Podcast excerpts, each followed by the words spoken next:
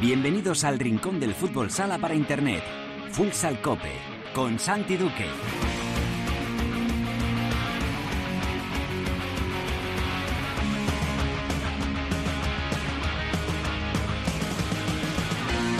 Hola, ¿qué tal? Bienvenidos a Futsal Cope, la casa del fútbol sala en cope.es.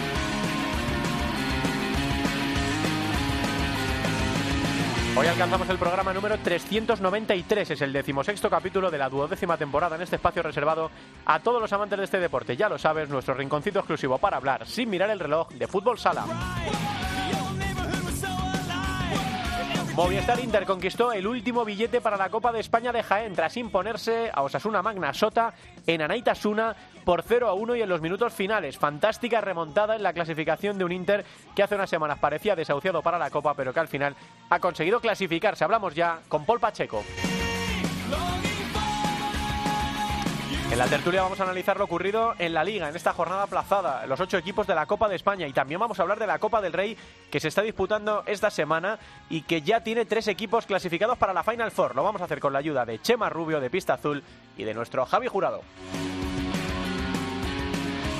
En Futsaleros por el Mundo, la directora Sendín nos lleva hoy hasta Inglaterra para hablar con Uriel Araujo. Les sonará el apellido, jugador del London Helvecia. Y acabaremos el programa repasando lo ocurrido en la primera división femenina con Albada y en la segunda división masculina. Será todo como siempre con la mejor música, la que selecciona para Futsal Cope nuestro DJ particular, el productor del programa, el gran Javi Jurado. Vamos con ello, todo preparado para empezar con Álvaro Español perdón, con Álvaro Español en el control de sonido. Esto es Futsal Cope.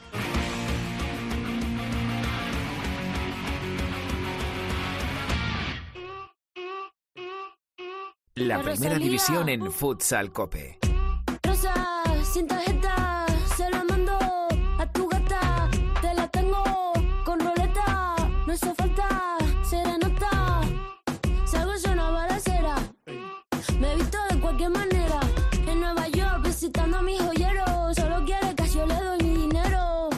Katy, Naki, chicken teriyaki. Tu gata quiere maki, mi gata en Kawasaki. Quiero una cadena que me arruine toda la cuenta. Con grandes mujeres con las que contamos en este programa, como son Albada y Teresa Sendín, dos cabezas inquietas que no van a parar hasta comerse el mundo y están en ello. Esta semana nuestra playlist tiene mucho que ver con algunas de las mejores artistas del momento. En la semana del Día de la Mujer, este Futsal Cope comienza con una de las top del momento. Rosalía y este Chicken Teriyaki. Teriyaki, patina aquí, chicken teriyaki. Tu gata quiere maki, mi gata en Kawasaki.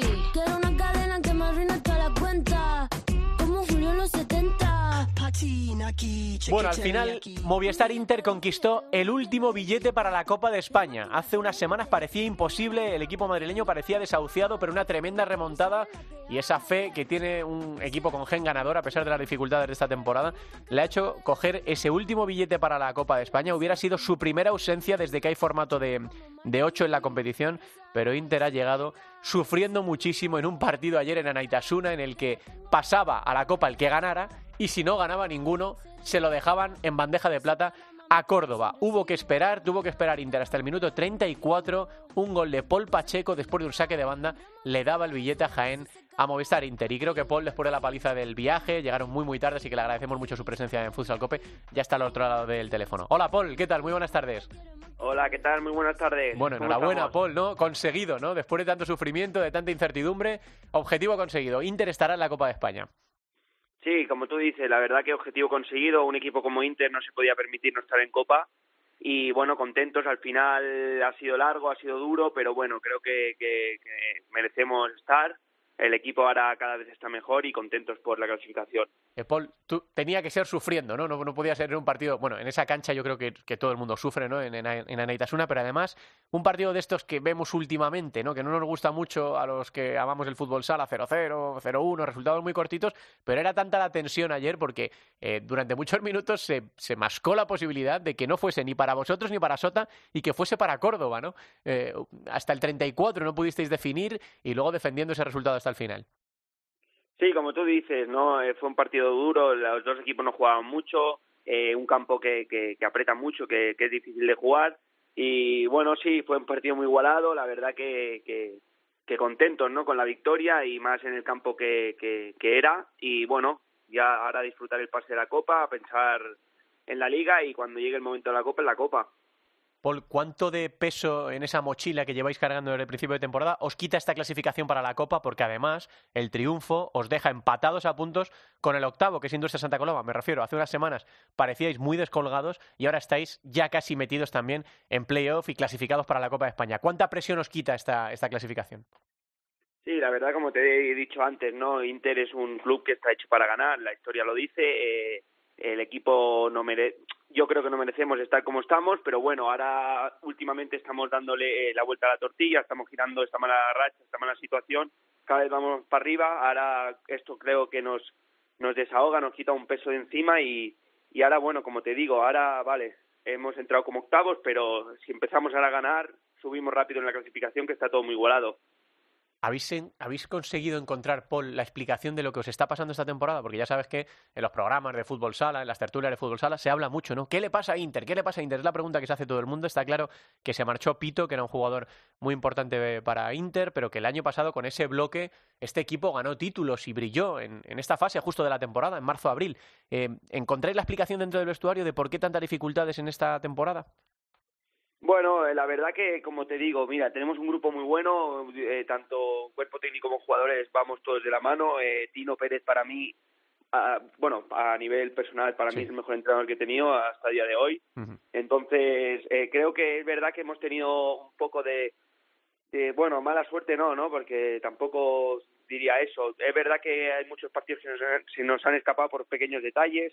Creo que cada puerta no estamos siendo lo efectivos que tendríamos que ser, estamos fallando mucho, no, no estamos teniendo ese acierto. Creo que cuando empiecen a entrar los goles vamos a darle la vuelta del todo a esta situación. Ahora es verdad que venimos de, de, hacer tres victorias seguidas, que eso siempre ayuda. El equipo creo que está más unido, está, está fuerte. Mentalmente ahora hemos dado un paso adelante y creo que, que puede ser un, un antes y un después esta clasificación a la Copa. Mm, a título personal, Paul, eh, lo hemos hablado últimamente. Eh, cuando te hemos llamado para Futsal Cope, eh, has pasado unas temporadas complicadas, por unas cosas u otras, no, no ha sido sencillo. ¿Cómo te encuentras en, esta, en este año en, Inter, con, con, libro nuevo, con folio nuevo, disfrutando del fútbol sala a pesar del, del sufrimiento, ¿no? Que eso ya está claro, que en deporte a veces las cosas salen bien, a veces salen mal, con una buena cifra goleadora. ¿Cómo te estás encontrando, Paul? Bueno, contento y la verdad que, que se lo debo gran parte a Tino. Él confió en mí desde, desde que me fichó. Eh, me, ha dado, me ha dado protagonismo, me, siento un jugador importante, me da confianza y a mí si me dan confianza y me dan minutos, pues luego respondo en el campo. Vengo de, como tú dices, ¿no? De, bueno, años un poco difíciles, más que nada, bueno, pues eh, bueno, aquí se demuestra un poco, ¿no? Si a mí me dan confianza y me dan minutos y, y me, me, dejan ser un jugador importante, pues yo creo que respondo. Es verdad que, que ahora el equipo no estaba del todo bien como tendríamos que estar, pero bueno, confío mucho en este equipo. Creo que esto, como te he dicho antes, es un antes y un después y ahora empieza la temporada de Inter.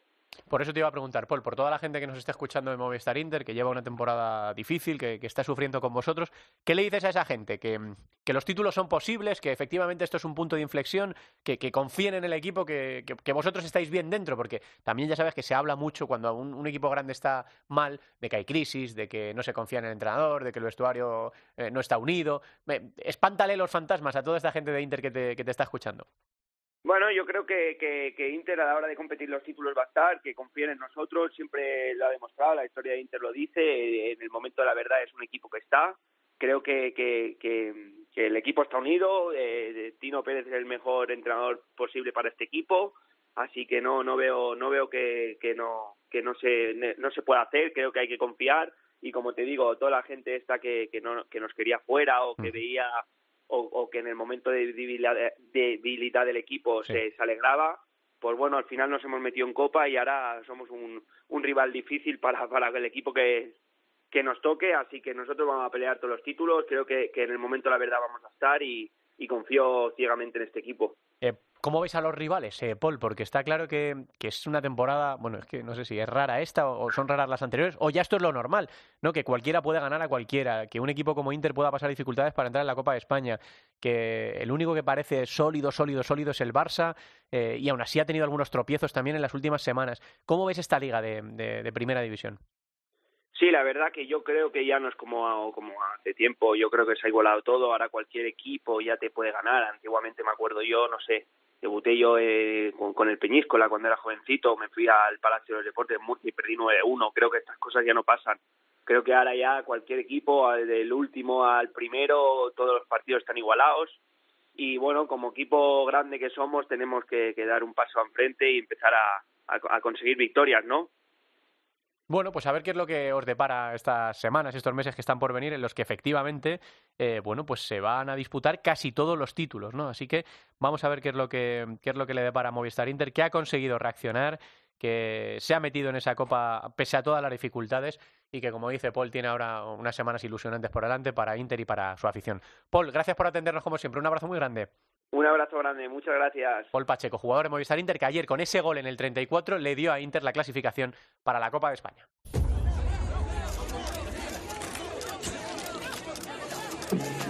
La tertulia de Futsal Copa.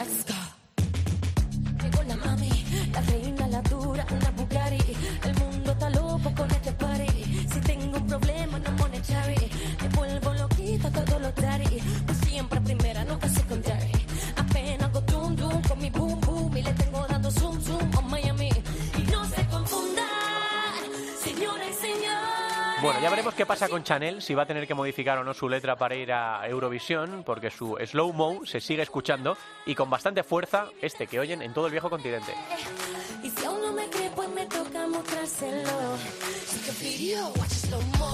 Tiempo de tertulia en este Futsal Cope 393, cerquita ya del capítulo 400, ya saben, nuestra andadura desde hace, pues vamos a hacer ahora 11 años, desde aquel 15 de marzo de 2011 que echó a andar el, programa, estamos a punto de cumplir los 11 añitos ya y los 400 programas. Si esto hubiera sido imposible, si mi Javi jugó a mi lado, además ahora está a mi lado, eh, literalmente. Literal. Hola Javi Ju, ¿qué tal? Hola, muy buenas. Metro y medio de distancia todavía, por si acaso. por acaso. Con, mucho cuidadito, aunque cada vez el COVID está quedando más, más atrás, pero nosotros seguimos teniendo, teniendo mucho cuidadito. Y está también por ahí eh, Chema Rubio, nuestro compañero y amigo de Pista Azul. Hola, Chema. ¿Qué tal, compañeros? Me acuerdo de aquel programa número 100. ¿Verdad? Claro, oh, con, Falcao, eh, con el Presi, con Javier Lozano, eh, con una gran tertulia, una banda de música aquí en directo que nos trajo Molo, ¿verdad? Efectivamente. Sí, sí. Qué bueno. Eh, Tris Days standing, standing se llamaban aquellos, aquellos chicos. Bueno, pues que estamos repasando las cosas que están ocurriendo, que son un montón en el fútbol sala, porque entre las estamos en, periodo de, de, copas, ¿no? De entre copas eh, ya tenemos a los ocho para la Copa de España. El sorteo se está produciendo, se va a producir ahora en unos minutos. Tenemos tres finalistas ya de la, de la Copa del Rey.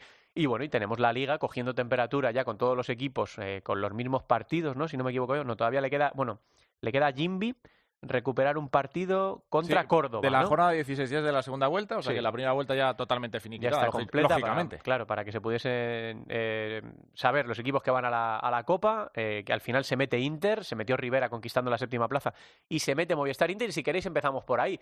Eh, Chema, parecían desahuciados hace unas semanas. Al final, los equipos que tienen un gen competitivo, un gen ganador, eh, lo tienen siempre, incluso cuando están mal. Y también es verdad que, por ejemplo, Sota, que lo tenía en su mano, ha firmado unas semanas terribles de resultados que ha posibilitado que Inter consiga la clasificación.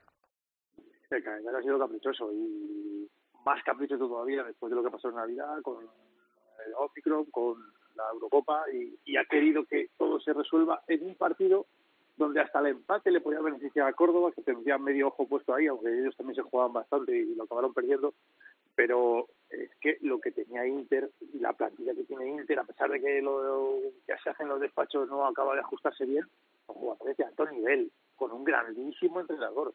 Entonces, bueno, es verdad que las dinámicas, por muy buenos que sean los equipos, los lastran, los, los, los, llevan a, esta situación tan complicada que ha tenido Inter, pero al final ha tenido que resolver eh, con un gol de un tipo que está en, ya no en proyecto, yo creo que ya es una sensación importante en la Liga Nacional de Fútbol Sala y está en la Copa porque tiene que estar en la Copa y porque hay mucho juego. Al final hay mucho juego deportivo y estrategia. Hmm. Eh, eh, no nos llega muy bien, muy nítido el sonido de Chema, Álvaro. Vamos a ver si podemos escuchar un poquito mejor a, a Chema mientras le pregunto a, Javi Ju por, por, sus sensaciones por esa clasificación in extremis, Javi, de Inter 0-1 en Anaitasuna. A punto estuvo Córdoba de meterse eh, con el 0-0, con el empate entraba, entraba Córdoba. Y bueno, pues la verdad es que eh, hubiera sido rara una copa sin Inter, pero ha estado a punto de suceder. Estaba escuchando yo el discurso de, Paul Pacheco, lógicamente, un, equipo venido arriba por haber conseguido esa victoria, pero, pero decir, eh, depender de un gol. Fíjate, se ha resuelto todo en un gol. Ese es el, fino alambre por el, que se, por el que se movía Inter. Y hablamos de equipo competitivo, pero es que eh, em, Osasuna también, a pesar de todas las derrotas, a pesar de todas las, eh, los problemas que tiene, todos los entrenadores cuando se enfrentan a, a, Sota dicen, es un equipo que siempre, nunca renuncia a competir los 40 minutos, aunque venga como en las últimas semanas, que ha venido del parón fatal, afectado por el COVID, con tres lesiones, y está tirando de donde no hay para estar ahí metido. Lo de Inter es una, un alivio para una temporada, como todos decimos, muy rara. Me gusta que, que, Paul Pacheco y la foto que ayer mostró el equipo eh, cuente con todo el equipo al completo, con su entrenador también, con Tino Pérez. Es una forma de decir, señores, esto no es una cuestión de, del entrenador, de Tino. No, y fíjate, la defensa encendida, lo ha dicho como tres veces Paul ahora en la entrevista. Creo que Tino es el mejor entrenador que he tenido. Toda esta temporada se la debo a Tino. Cuando me dan minutos, cuando apuestan por mí, yo respondo. Eh, o sea, queda confirmada la, unidad por si había dudas de que a lo mm. mejor eh, hay quien se pudiera dudar del entrenador. Yo muchas veces pienso que también tenemos plantillones y hay veces que es verdad que, eh, no, sé, no recuerdo recientemente con quién lo hablaba que decía, es que el trabajo de un entrenador que un trabajo sea bueno o no depende de que los jugadores que tenga sacarle su mejor versión. Y mm. tenemos plantillones que están con dudas.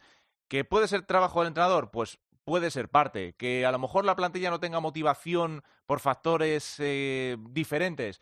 Pues también, no sé, es que se pueden juntar muchas cosas. Es verdad que es muy difícil analizar la mala dinámica de un equipo porque muchas veces los, los propios componentes del equipo no te lo saben decir. Eh, me remito al caso del Levante. Lleva una dinámica terrible. Tal cual. Un equipo que este año ha jugado Champions, que ha aspirado a estar en la Final Four y que ahora mismo dentro del equipo... Eh, si la plantilla no es muy diferente, ¿qué está pasando? ¿De verdad todo el problema es porque no hay un jugador como Esteban? Eh, yo creo parece, ¿no? Claro, para a mí me cuesta asumir que ese sea el problema, por ejemplo, de un equipazo como se Levante. Y no, no le quiero meter más presión de la que ellos mismos se lo meten porque eh, ellos reconocen la mala dinámica. pero, pero el, el, discurso de Inter mmm, podría ir en esa línea. O sea, hemos, todo ha dependido de que el disparo de Paul Pacheco pues entrase ayer. Si no, estaríamos hablando pues de, de otra situación muchísimo más dolorosa, sin duda. Bueno, eh, Inter está en la Copa, lo está también con Rivera Navarra, que se ha clasificado. Se han quedado fuera equipos que a priori parecía que, iban a estar en, Copa. Eh, y lo mismo puede pasar en, la, en el playoff. Vamos a ver si esto, eh, Chema, como nos decía ahora Paul Pacheco, supone un punto de inflexión en la temporada de Inter, que bueno, está vivo en la Copa de España y está empatado a puntos con Industria Santa Coloma para meterse en el playoff. yo no sé si la recuperación se mantendrá en el, en el tiempo, porque eh, no, creo que sea un problema de falta de calidad de la plantilla y, según dicen ellos mismos, tampoco parece de falta de implicación, ¿no? No, esto es un espaldarazo importante para ellos porque yo creo que a veces estas grandes plantillas con, con su entrenador y si es una defensa encendida me parece correcto porque es un grandísimo entrenador, eh, eh, tienen que encontrarse y si tienen que encontrarse en un partido en el que se meten en la copa, es decir, no ganan un título, simplemente se meten en la copa, algo que, que podríamos dar por hecho, pues es su punto de inflexión. Ya está, a partir de ahí debería funcionar todo más. Luego nos podemos parar a pensar si necesitan más o menos refuerzos o si los que se han hecho han estado adecuados o si la trayectoria en los últimos años ha sido una plantilla que ha perdido algo de calidad. Bueno, pues son las circunstancias, pero lo que necesitan esta temporada lo tienen. Eh, ya, y a partir de ahí es todo irá mejor. Vamos a hablar de la Copa del Rey también, que ya tiene tres equipos clasificados. Esta noche vamos a conocer el último entre Jimby y Jaén. Qué Copa del Rey tan chula, Javi. Qué Final Four tan divertida, eh, que va, a estrenar campeón, que no tiene a los grandes. Eh, qué pues chulo, ¿no? Qué, divertido, ¿no? Para eso está la Copa del Rey. Eh, perfectamente compatible con la Copa de España, ¿no? Ante esos rumores de que a lo mejor no, es que a lo mejor la federación solo se quiere quedar con la Copa del bueno, Rey. es que fue lo que dijeron en un principio. Pero, pero es que son competiciones totalmente distintas. Mola jugar a partido único, se está viendo también, por ejemplo, en el fútbol, sí. pero eh, el hecho de incluir a equipos de, categorías inferiores te permite muchas cosas que son muy interesantes. Por ejemplo, que aficiones de equipos modestos puedan tener algún equipo chulo, eh, sea el caso de, mi guardo en segunda B que recibió, del guardo de Palencia que recibió en su día a, Rivera y, aquello fue una fiesta.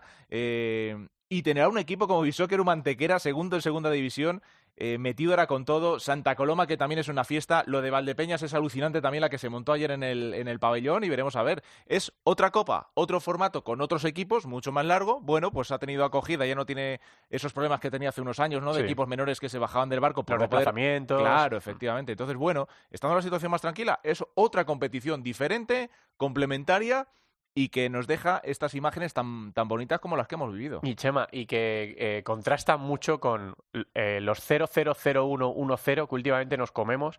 Yo creo que últimamente, desde que empezó 2022, no hemos tenido mucha suerte en gol porque estamos viendo unos partidos de resultado corto, amarrateguis, sin que pasen cosas. Y fíjate ayer, 9-5 Antequera Rivera, vale, con prórroga. 6-7 Córdoba Industria Santa Coloma. 4-0 el Valdepeña el Betis.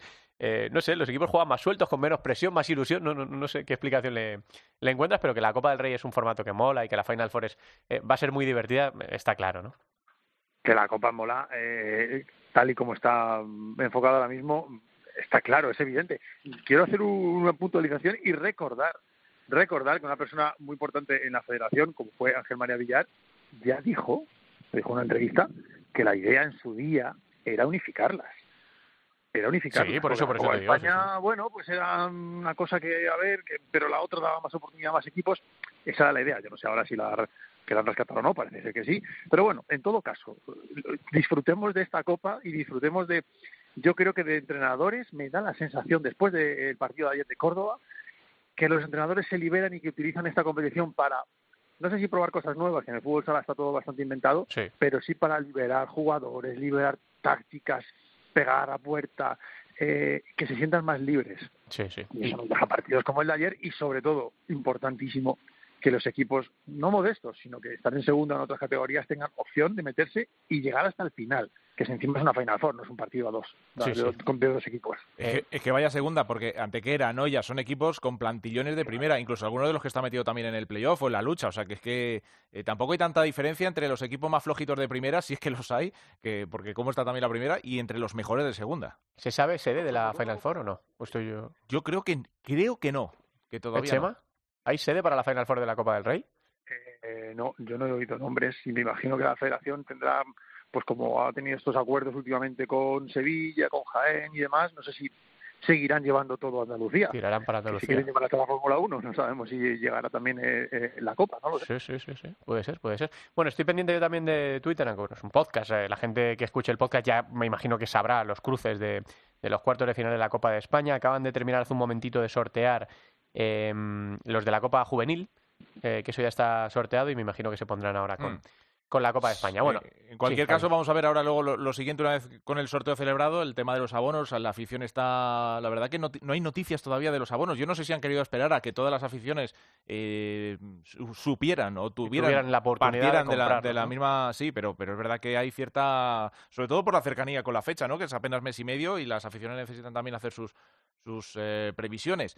Eh, luego también eh, me ha sorprendido un poco el, jaleo que se ha montado en Jaén, porque por lo visto la federación les ha llegado pocas entradas a cada equipo. Jaén siendo anfitrión, claro, este año imagínate, hay una ilusión tremenda. Y entonces, por lo visto, la primera decisión, ayer según notificaba el club en un comunicado, ha sido dárselas a, los a miembros de las peñas. Entonces hay abonados, lógicamente, molestos con esa situación.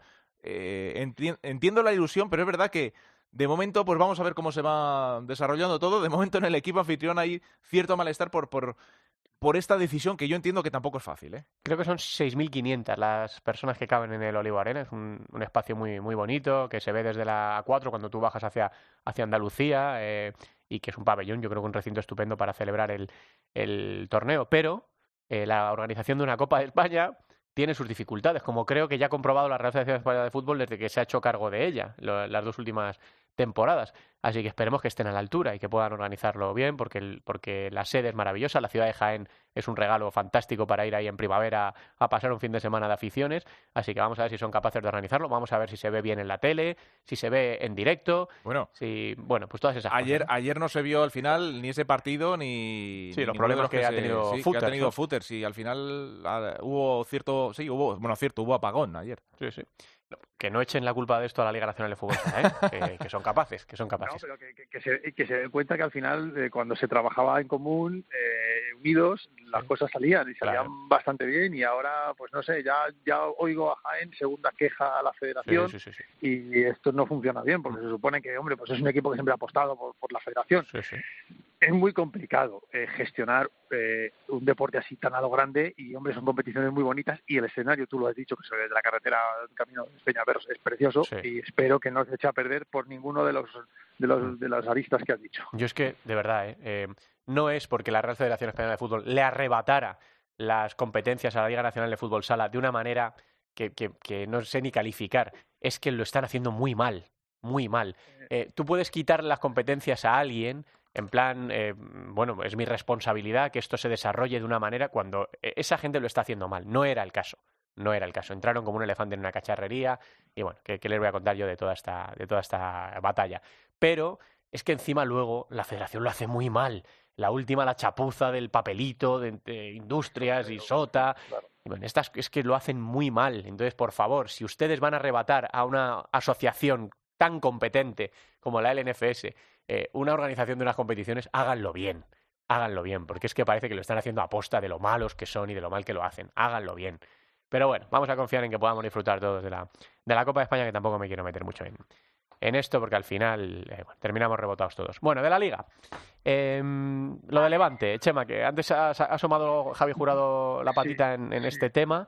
Eh, volvieron a caer en Cartagena. Yo es que se lo decía a Cancho y a Javi, que estuve con ellos en Media Pro el otro día narrando el partido es que veo hasta malas caras, eh, pero malas caras no de enfadados, sino hasta de estado de salud, de sufrimiento auténtico en el banquillo de Levante. O sea, Diego Ríos eh, tiene hasta mala cara. O sea, tienen que estar pasándolo, Chema, horrible. Pedro Toro, al final el club ha decidido que el único que atienda a los medios después de los partidos sea Pedro Toro. Y Pedro es que ya no sabe qué decir, Chema. ¿Qué le está pasando al Levante? Eso es, una puntita de iceberg importante y un hilo del que tirar. De tiene que ser Pedro Toro, yo miro esa plantilla, ayer eh, haciendo pista azul miraba la plantilla y decía, joder, pues es que estos son más o menos lo del año pasado, eh, un gran entrenador, ¿qué ha pasado? Debe ser la dinámica esa que coges de derrotas. Yo no quiero pensar, pero posiblemente haya algún problema también de vestuario, no sé si con el entrenador, bueno, ya se sabe, minutos jugados y demás, pero todo eso al final lo que va lanzando un equipo que no creo que se metan problemas de descenso, porque los que están abajo están bastante mal, Zaragoza, Burela, pero que ahora mismo todas las opciones que tenía se complican y quiero mirar un poco más allá y quiero mirar al equipo de fútbol que seguramente sostenga siempre las, las secciones y, su camino también de segunda división empieza a peligrar todo, por desgracia, porque el fútbol sala tampoco genere tanto, pero se complica bastante la asistencia de, de, Levante, vamos a pensar en el fútbol sala y sobre todo con ese juego que no se acaban de encontrar teniendo grandes jugadores, un poco lo de Inter, pero en tierra de nadie al final. Sí, Javi. Eh, le está faltando definición, eso está claro, porque hay partidos, por ejemplo, como el de frente a Viñalbal y Valdepeñas, que eso terminó 0-2, ganó el equipo vinatero, y no te explicas cómo Levante se fue sin marcar un solo gol. Bueno, sí te lo explicas, porque tiene un portero como Edu, que paró, no sé, no sé si hizo casi 20 paradas, no sé si, si las hizo o las superó.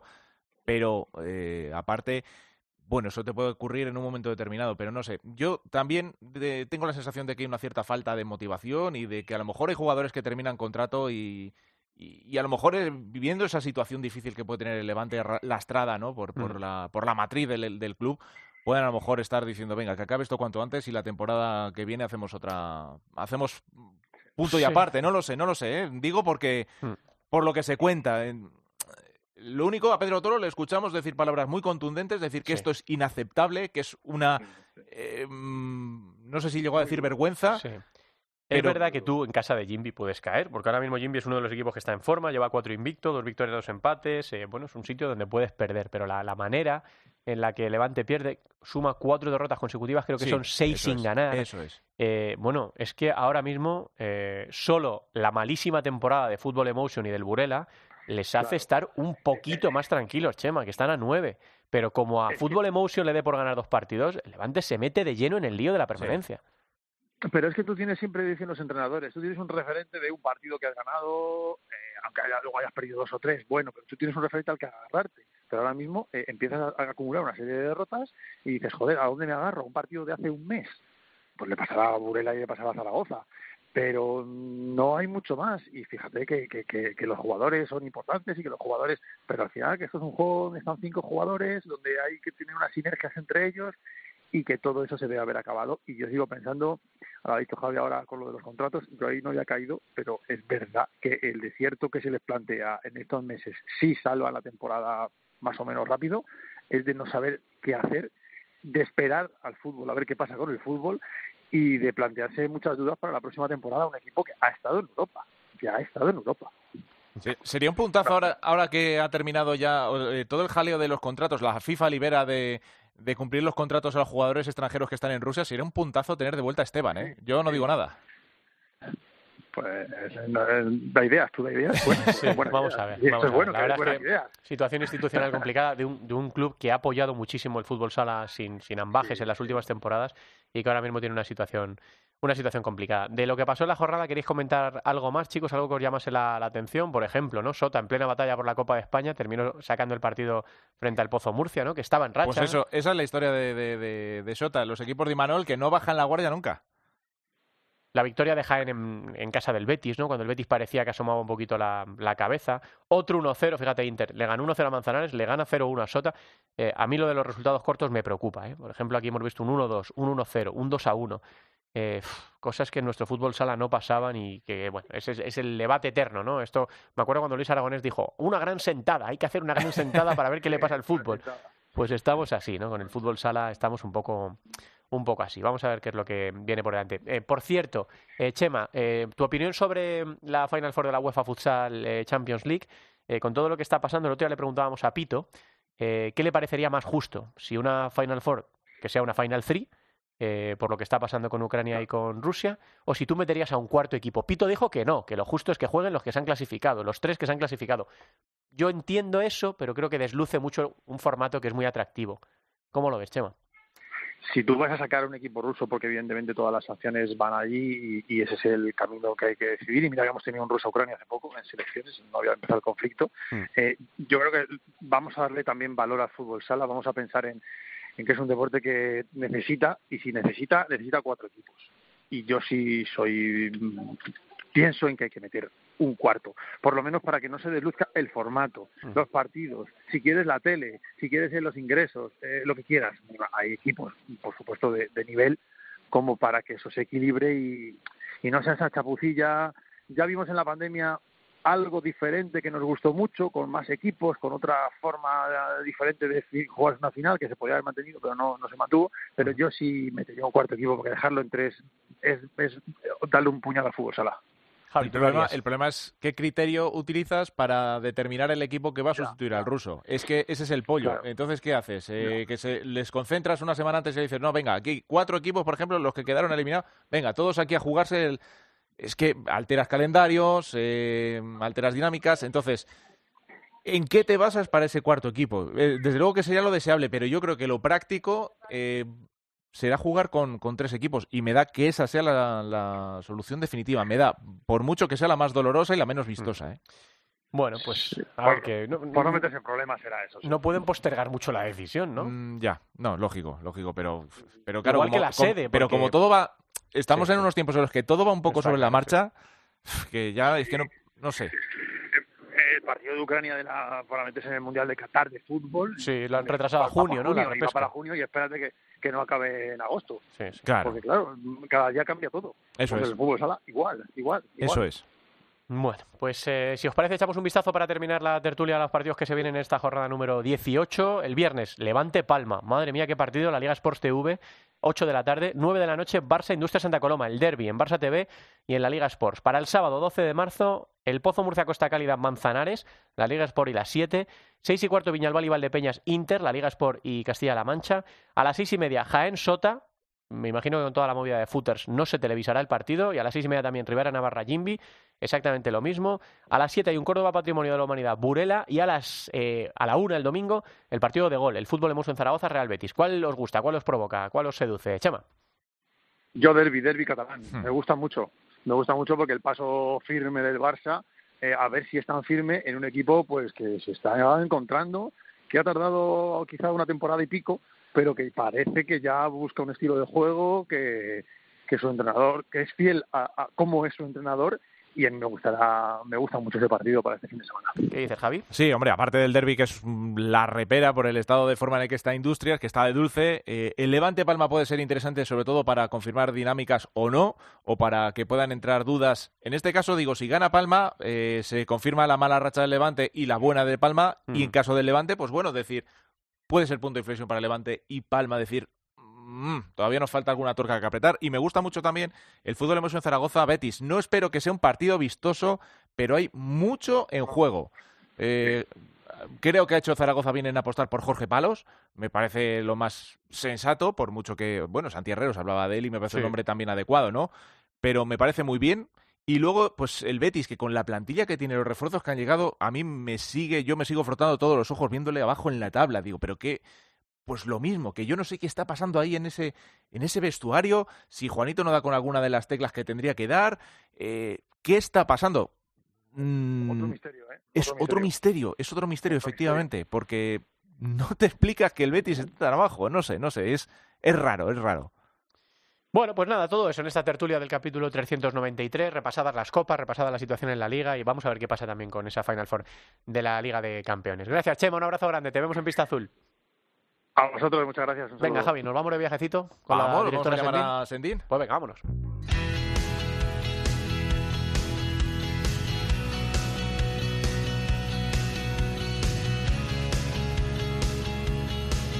En Futsal Cope, futsaleros por el mundo.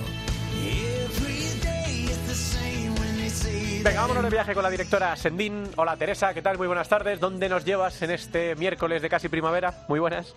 Pues buenas tardes, nos vamos hasta Inglaterra para visitar a una persona que desde pequeñito ha estado ligado al mundo del fútbol sala, acompañando a su padre en sus aventuras internacionales y ahora él se ha embarcado en una, eh, en una aventura en, Inglaterra eh, como jugador eh, del London Helvetia desarrollando su carrera deportiva y no es otro que Uriel Araujo, jugador del, del London Helvetia. Uriel, ¿qué tal? Hola, muy buenas. Bueno, es un, tienes un apellido que hemos nombrado mucho en este programa porque hemos llamado mucho a tu padre, a, a tu padre Paco, y hemos hablado con él de sus aventuras por el Líbano y ahora eres tú el que te has embarcado en esta, en esta aventura en Inglaterra ligado al fútbol sala. Pues ahora me toca a mí, ¿no? Eh, he estado mucho tiempo con él, eh, bueno, fuera en Japón, en Hungría, en Costa Rica, él como entrenador y, y yo ahí eh, con él y ahora pues bueno, ahora me toca a mí. Eh, he empezado a jugar hace poco y ahora pues empiezo aquí por Inglaterra, ¿no? ¿Cómo ha surgido tu, tu aventura en Inglaterra? ¿Te fuiste a estudiar y vino aparejado el fútbol sala o fue primero el fútbol sala y después eh, los estudios? Bueno, primero fue el estudiar. Eh, yo, al estar fuera con mi padre, pues siempre aprendí el inglés y, y me tocaba ir a estudiar después del colegio, entonces pues eh, ya pues ya cogí todo a la vez, ¿no? Fue buscar universidad y a la vez pues yo para jugar, quería empezar a jugar al fútbol sala, me gustaba mucho y y, busqué las dos cosas, ¿no? El, tu equipo, el, el London Helvetia, es uno de los equipos eh, que siempre está en, en esas posiciones eh, altas, consiguiendo esas, esas ligas, yendo a, a, las secciones de la Champions de, fútbol sala. Eh, este año eh, los objetivos eh, siguen siendo esos, el seguir dominando el fútbol sala allí y, seguir, y conseguir un nuevo pasaporte para esa Champions de la próxima temporada. Siempre, siempre eh, decía siempre eh, mire arriba, eh, básicamente casi todos los años, en las últimas eh, cuatro o cinco, y el, objetivo ganar la liga. El año pasado eh, tuve el privilegio de ganar la Champions yo estaba en Manchester, me llamaron y, y fui. Eh, si nos, nos metemos a la siguiente ronda, entonces pues el objetivo ahora es ganar la Liga de Somos, que vamos primeros a, vamos primeros eh, a cuatro puntos de ventaja y, y, y el objetivo es ir a la Champions este, este, este otra vez, como lo han hecho los últimos tres o cuatro años. Además, ese, estás en un equipo con buena presencia de españoles que supongo que ese día a día eh, será eh, mejor, eh, aunque sea un país que culturalmente no es tan distinto eh, a una cultura así más, eh, más latina, eh, tu día a día es eh, mucho más fácil. Sí, la, la, verdad es que es bonito porque, claro, en Manchester pues había más ingleses y es un poquito diferente y, y aquí hay muchos brasileños, portugueses, españoles y la verdad es que entrenar y, y, la cultura y todo es más bonito, ¿no? Hay muchos españoles que son de Barcelona, de Madrid, hay un poquito más de conexión. Entonces, pues el día al día con ellos, ir a entrenar y los partidos es mucho más bonito también, ¿no? ¿Y cómo estás siendo, cómo estás viendo este fútbol sala en Inglaterra? Como decías, al final eh, tú has viajado mucho por, eh, por tu padre y has conocido mucho el fútbol sala. ¿Cómo es el fútbol sala que te has encontrado en Inglaterra? Es, es distinto, es distinto. Bueno, aquí había una muy buena eh, con el tema de la estrategia para para eh, mejorar el fútbol sala, la selección y todo esto y por el tema del COVID pues eh, le han quitado le han quitado todo eh, la liga va creciendo poco a poco eh, es un fútbol sala diferente es muy físico por el eh, por el tema de que hay muchos jugadores de fútbol que vienen a jugar aquí el fútbol es un poquito distinto al Europa al de España eh, se juega más físico, más jugadores más más fuertes, grandes, eh, pero bueno, va mejorando, eh, la gente viene aquí a jugar españoles eh, que han estado en segunda, segunda B, eh, viene aquí a jugar y va mejorando, tenemos televisión ahora, eh, pero es muy diferente a lo que yo he visto con mi padre en España o Japón, donde sea, su fútbol será diferente, va mejorando por el tema de televisión y por el tema de que la liga pues mete un poquito de eh, dinero y de todo esto, pero claro, sin la federación y sin eh, sin selección es difícil que, que mejore rápido, ¿no? Como lo ha hecho Francia o Alemania en estos últimos años. Además, creo que estás haciendo un estudio de cómo ha evolucionado el fútbol sala en España y en otros países para analizarlo y uh -huh. ver cómo debería de crecer el fútbol sala en Inglaterra. Sí, sí, estoy haciendo un estudio eh, y bueno, todo del deporte y lo estoy haciendo aquí en Inglaterra. Eh, pues, pues sí, sí, este es el, el proyecto eh, para estos meses ahora. ¿Y qué te estás eh, encontrando eh, según lo estás haciendo? Eh, pues que, bueno, que aquí el, el fútbol sala pues está eh, a un nivel de desarrollo muy bajo, eh, que, que la federación aquí tiene mucho dinero y muy muchas muchos recursos no para hacer un fútbol sala muy bonito y es una pena de que que bueno con todo lo que tiene eh, eh, no no pongan el fútbol sala donde se merece estar. Es una pena. Ese quizás eh, eso es lo que le falta más eh, apoyo institucional por parte de federación y demás. Sí, sí, la verdad, eh, empezó todo muy bien y desde que la, el apoyo no está ahí, pues es, es complicado. Si no tienes el apoyo de la federación, eh, es, es muy difícil. Eh, pero bueno, aquí sigue creciendo. Con el tema de televisión, pues eso ha ayudado un poquito, pero hasta que la federación no, no empieza a aportar fuerza, aquí es complicado que crezca a un nivel, eh, a un nivel muy alto. Eh, Uriel, que nos alegramos mucho de que, de que estés en esta aventura en el extranjero. Eh, teniendo el padre que tienes, no podía ser muy, muy distinto.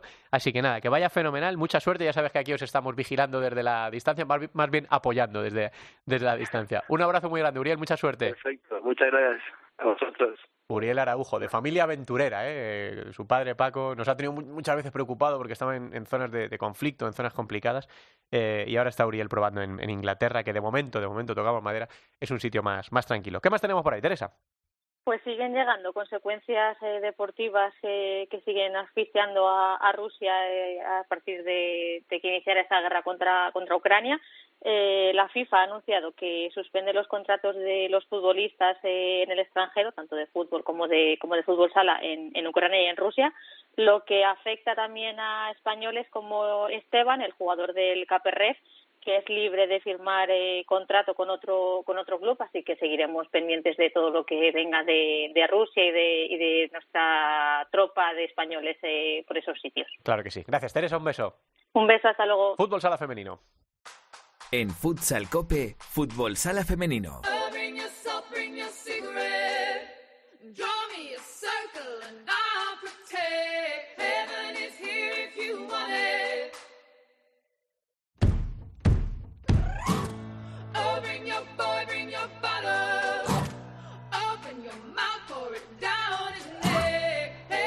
El cielo está aquí, de la banda británica que lidera Florence Welch, eh, Florence and the Machine, es tendencia ahora mismo en todas las plataformas de música y es el tema elegido para hablar de la primera división femenina. El tema de Florence and the Machine puse yo en, en, mi boda y la verdad es que esta banda es muy guay. Si no la habéis escuchado mucho, darle eh, una oportunidad. Hola Albada, ¿qué tal? Muy buenas, ¿cómo estás? Buenas, Santi Duque. Bueno, vamos a repasar lo ocurrido en la última jornada en la primera división femenina y vamos a echar un vistazo a la siguiente porque ya estamos casi a las puertas de, del europeo. Vamos por orden. Cuéntame qué pasó este fin de semana, Alba. Bueno, pues primero, por orden, vamos a repasar esos resultados de la jornada 19. Victoria del Rayo Majadahonda 3-2 frente a Leganés. Derrota de Universidad Alicante frente a Atlético Navalcarnero 2-3. Un Futsi que sigue líder, que sigue sin perder, que sigue al frente de la clasificación. Derrota de Atlético Torcal 0-3 frente a Pollo Pescamar. Marín Futsal dio la sorpresa al ganar 1-0 a Urense en Vialia. goleada de Burela 6-0 frente a Peñas Clubes, otros que sí, otras que siguen sin, sin perder y siguen segundas.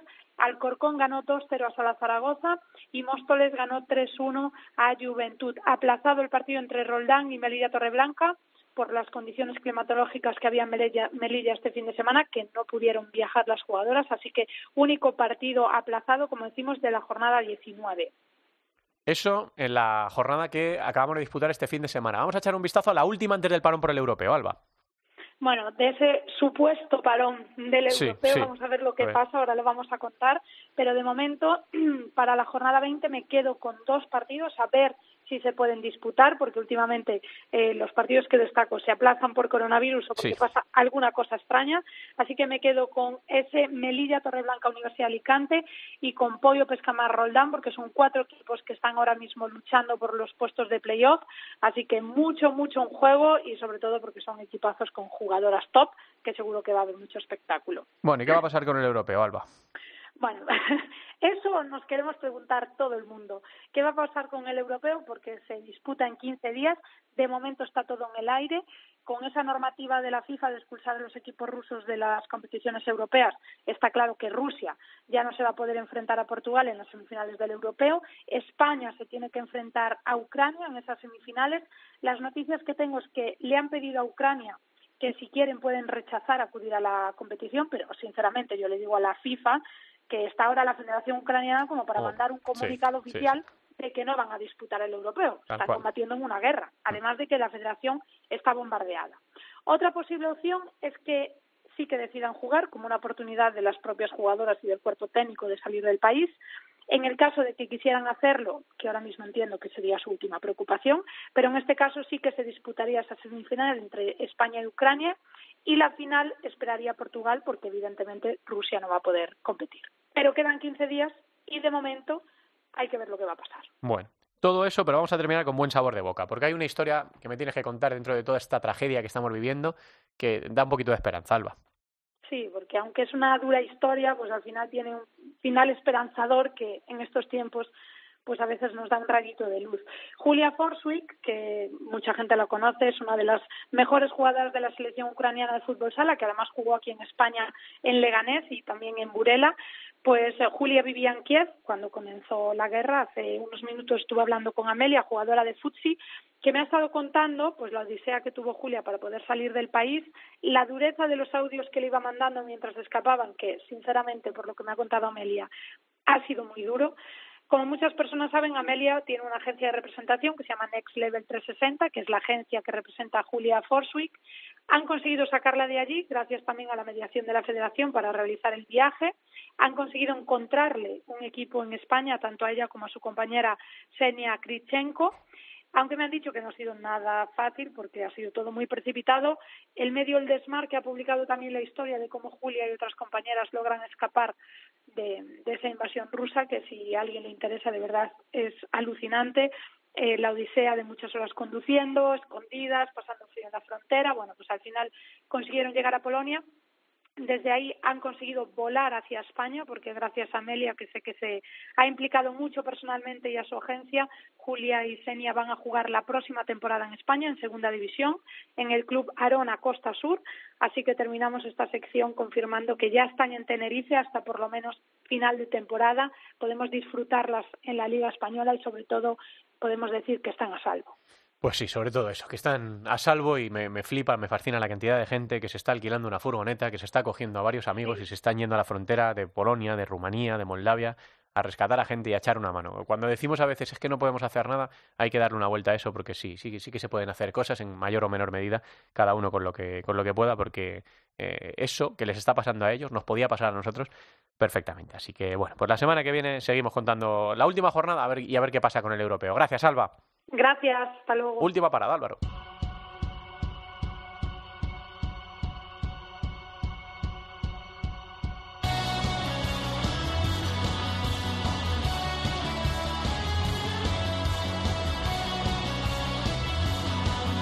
La segunda división en Futsal Cope. Vamos a repasar los resultados que se produjeron en la jornada número 26 en la segunda división. Bisóquer Mantequera 6, Inter B 2, Leganés 5, Alcira 2, Real Betis Futsal B 1, Bisontes Castellón 0, Elegido Futsal 2, Noia Portus Apóstoli 2, Peñíscola 2, Móstoles 1, Talavera 4, Barça B 3, Full Energía Zaragoza 6, Mengíbar 3 y Atlético, Atlético Meramente 8, Visit Calviedro Val 7, 15 goles en ese partido y Oparrulo Ferrol 1, Unión África Ceutí 2. La clasificación ahora mismo en la segunda división está encabezada, ya lo saben ustedes, no les hago spoilers, por Noia Portus Apóstoli a pesar de el empate 68 puntos. Segundo es Peñíscola con 50, tercero Bisóquero Manteguera con 48, cuarto Alcira con 44 y quinto elegido Futsal con 42 eh, ansían entrar en playoff, sexto Full Energía Zaragoza con 41 y un poquito ya más descolgados, aunque con opciones Unión África Ceutí con 39 y Atlético Veravente con 38.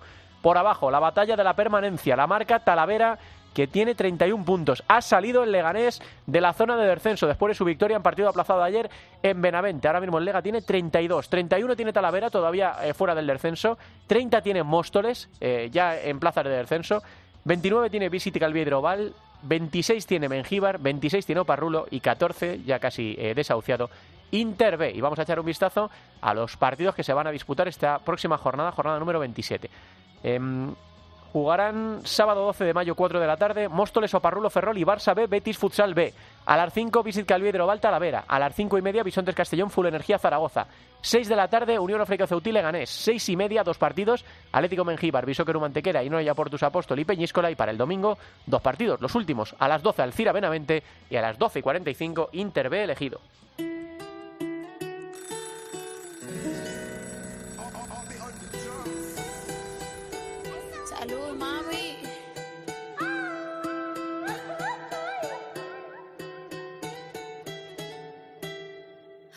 No sirve que no estorbe. Te metiste autogol por torpe. Ponemos el punto y final con otro de los temazos del momento, este Mami de Becky G y Carol G, que suma ya 6 millones de visualizaciones en menos de una semana. Sin visa ni pasaporte. Y hasta aquí este capítulo 393, hasta aquí el decimosexto de esta temporada. Señoras y señores, están pasando muchas cosas en el fútbol sala y si quieren ustedes estar enterados, escuchar eh, las opiniones de los expertos, los mejores protagonistas y todo lo que ocurre en la primera división femenina y en la segunda división, vénganse con nosotros a Futsal Cope. Nos escuchamos la semana que viene. Gracias por estar ahí. Un abrazo.